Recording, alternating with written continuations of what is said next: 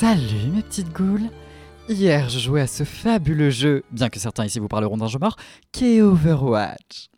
En effet, en ce moment, le thème de la saison n'est nôtre que l'horreur Lovecraftienne ou horreur cosmique. L'horreur cosmique est un sous-genre de l'horreur, en grande partie créé par H.P. Lovecraft, qui nous décrit un monde qui comporte des monstres slash aliens incompréhensibles à l'esprit humain. On y retrouve donc de la folie, des cultes et d'énormes créatures à tentacules qui feront gémir les fans de porno japonais chelous. Alors, aujourd'hui, on part du film The Void, sorti en 2016 et réalisé par Steven Kostansky et Jérémy Gillespie. On commence sur un homme et une femme fuyant une maison en étant pourchassés par deux individus. Bien que l'homme réussisse à s'enfuir, la femme se fait tirer dessus puis brûler vivante. On y retrouve par la suite Daniel Carter, incarné par Aaron Poole, un agent de police qui récupère le fugitif plein de sang et l'emmène à l'hôpital. Une fois là-bas, on découvre un tas de personnages. La jeune infirmière stagiaire Kim, incarnée par Helen Bond, connue pour son rôle de Knives Show dans Scott Pilgrim. Le docteur Richard Powell, incarné par Kenneth Welsh.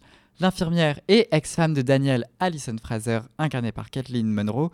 Et une petite poignée de personnages secondaires dont on n'a rien à foutre.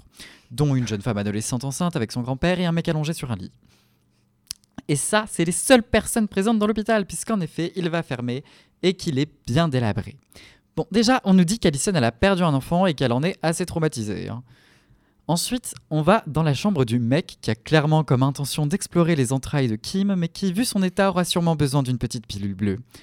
Ce jeune homme, tellement peu important dont j'ai oublié le nom, bah quand Dan va le voir, le gars il a un ciseau planté dans l'œil.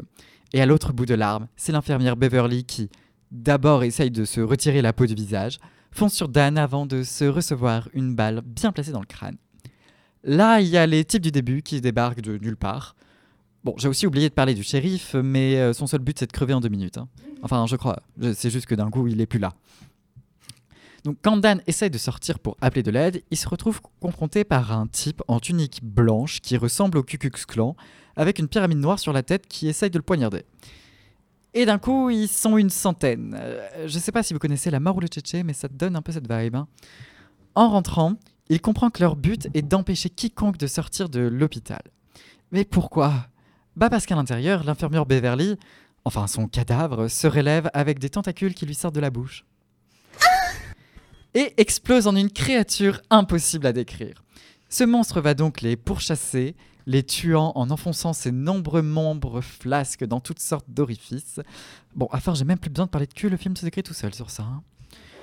Bon, nos héros, bien que tous un peu cons, vont-ils réussir à s'échapper de cette créature? D'où vient-elle? Et cette sorte de secte de Horus, qu'est-ce qu'elle veut? Y a-t-il un secret plus profond dans tout ça? Ça, vous le saurez en regardant The Void, disponible sur Amazon Prime. En vrai, ça fait du bien d'avoir de l'horreur cosmique dans un film parce que c'est vraiment rare et trop peu connu. Si ça vous intéresse, je vous invite à lire du Lovecraft, surtout le mythe de Cthulhu, ou bien de jouer à des JDR en lien avec cette esthétique. De plus, le film nous offre un bon nombre de scènes extrêmement gore, comme un type qui s'écrase encore et encore le crâne contre un pic, lui laissant un trou massif dans la tête. Décidément, cette histoire de trou, c'est récurrent. hein. Bon, mes petites goules, c'est tout pour aujourd'hui. On se retrouve la semaine prochaine pour un film à vous faire frémir de plaisir. Faites de mauvais rêves.